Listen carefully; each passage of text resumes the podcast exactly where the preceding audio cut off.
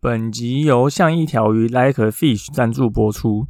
像一条鱼是台湾知名防溺教育品牌，致力于推广荷兰游泳教育，教学水域安全观念与水中自救技巧，希望帮助民众在戏水时能够安全无虞。如果您对于教学内容有兴趣的话，欢迎观看底下的说明栏资讯，了解更多课程内容。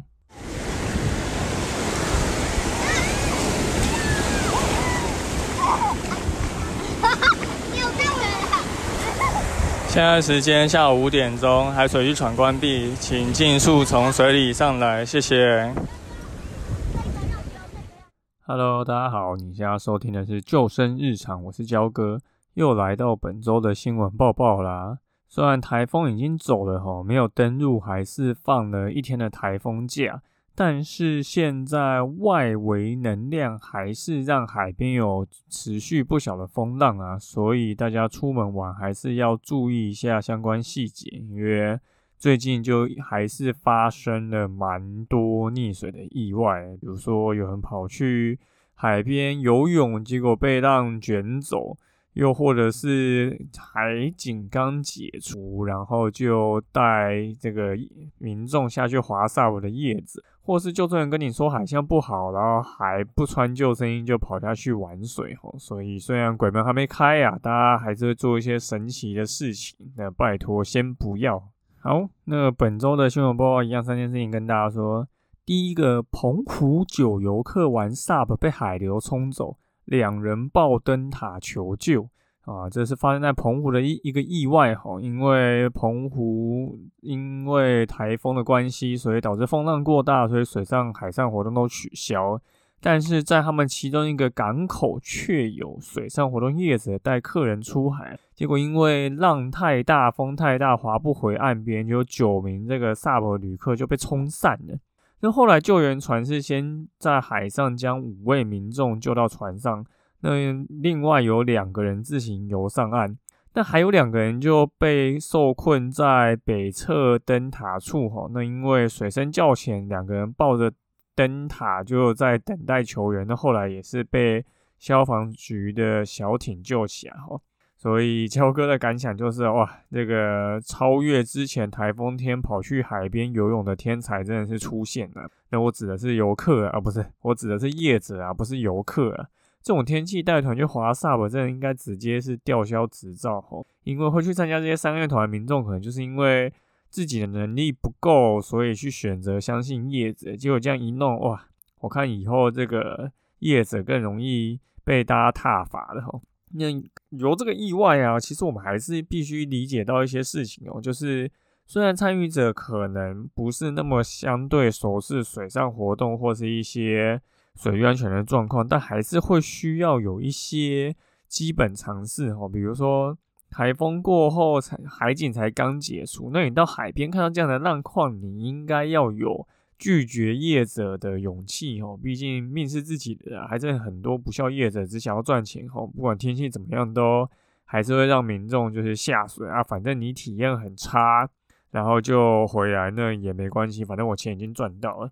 因为交给以前在当业者，在带团滑独木舟这些活动的时候，我们一样会看风浪啊。那个浪高超过一米，基本上我们可能就会取消了，因为浪太高。真的滑起来跟海盗船没有什么两样啊！辛苦的客人也辛苦的教练。那现在因为独木舟 SUP 这些装备都非常容易买啊，你去什么网路啊，或是一些连锁大卖场都有在卖哈，所以很多人都会买这些充气式的独木舟跟 SUP 去玩。但如果你不是跟专业的教练前往的话，当然会可能有一些环境带来的风险，你应该要去注意到。那这边有三件事情要跟大家提醒哈。第一个就是选择适合自己程度的水域环境游戏。那一般大家会划这些 SUP 独木舟活动哦，大概就是会去三个地方啊：湖泊、溪流跟海边。湖泊相对是比较平稳，没有风浪哦，会比较适合一般的民众去尝试。那溪流的环境就比较复杂，那有些地方也会比较湍急，所以可能有些比较平静的河。比如说像呃啊东山河也不能滑，高雄爱河啊就可以。那海边通常是比较高风险的环境哦，因为海边再平稳，可能还是会有一些水流跟风的影响啊，所以建议去海边玩的话，最好还是有教练或是资深的玩家朋友就带你去哦，会比较安全一点。好，第二个。操作不熟练也有可能会带来一些潜藏的风险。不管是独木舟还是 SUP，其实大家最常遇到的意外，或是最常遇到的一些状况，就是有两个。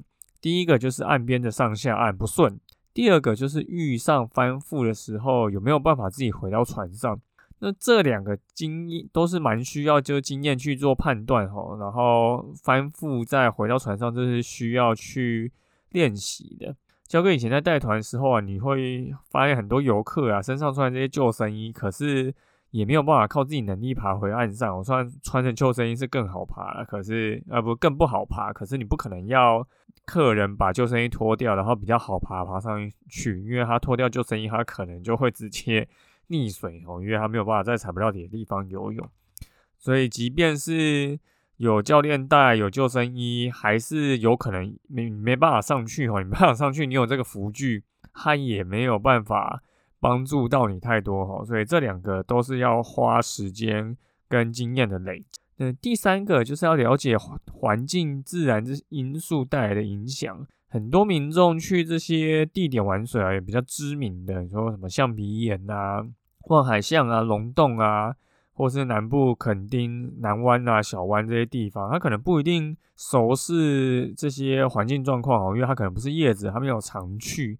但如果刚好遇到同行有人身体有状况或者体力不好，你事前也没有做功课，你不知道哪里有离岸流，那被冲离岸边要怎么回来的话，那你可能就会发生一些状况。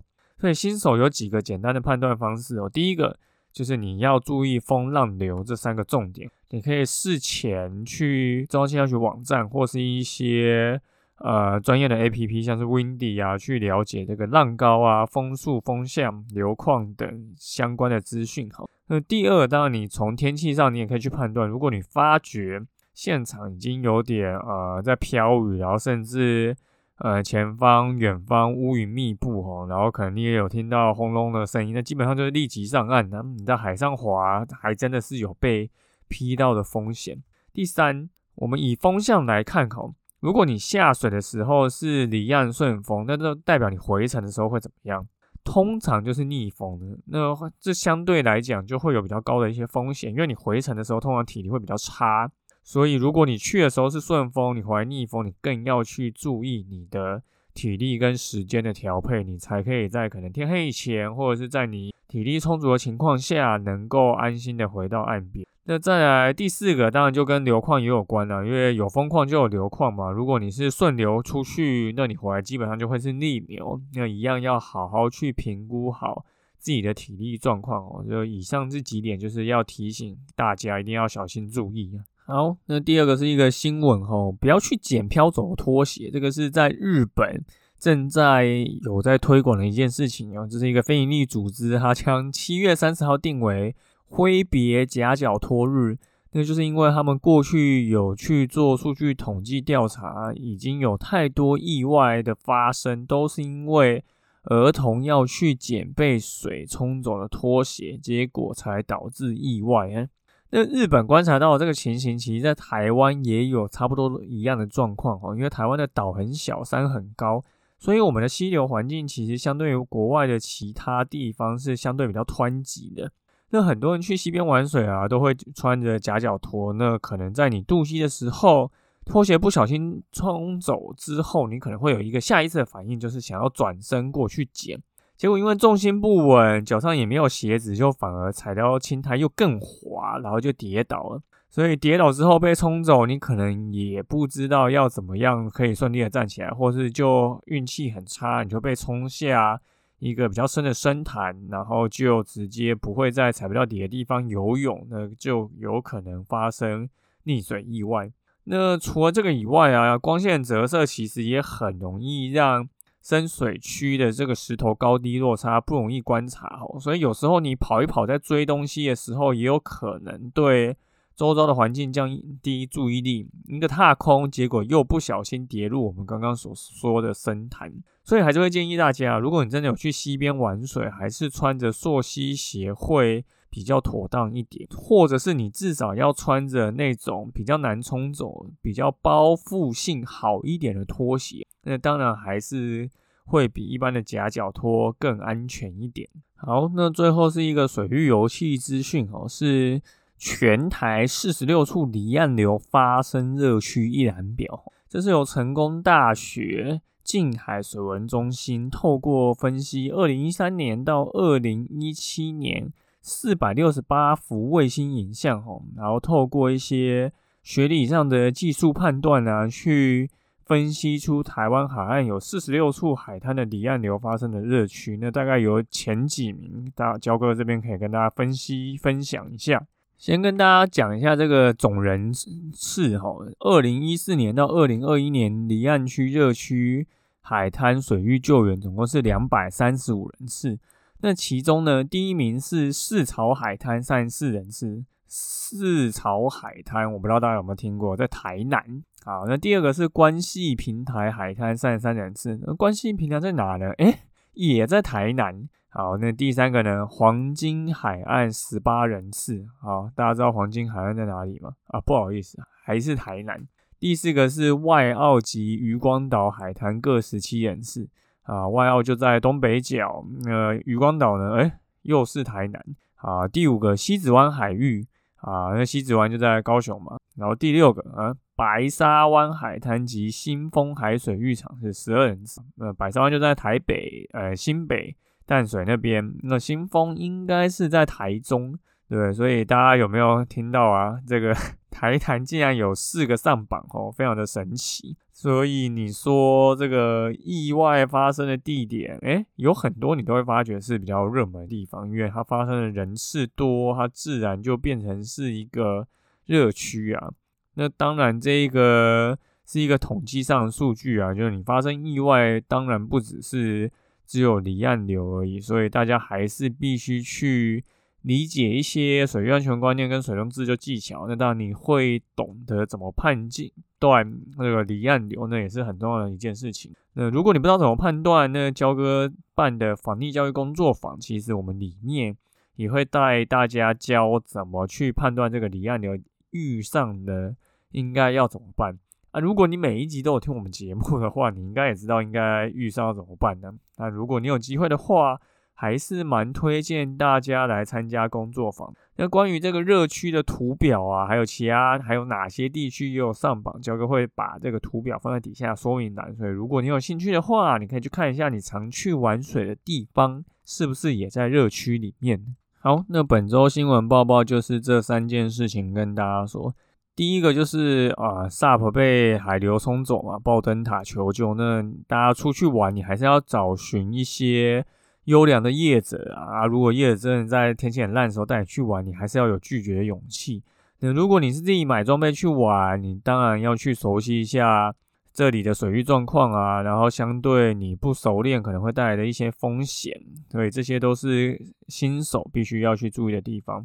第二个就是不要去捡拖飘走的拖鞋哈，这其实也不只是拖鞋啊，飘走的东西其实你去捡，除了容易滑倒以外，也有可能会不小心踩空跌入深潭。所以虽然会制造大自然的垃圾，但是有时候不捡它，可能会让你更安全一点。最后呢，是这边分析了全台四十六处离岸流的热区啊，那大家如果有时间都可以去看一下这个图表，因为你就会大致能理解。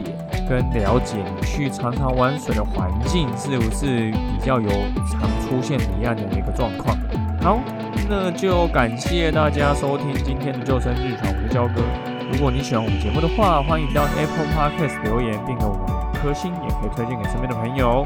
如果你有 IG 账号，也可以跟我们说你想要听什么样的主题。就下次再见喽，拜拜。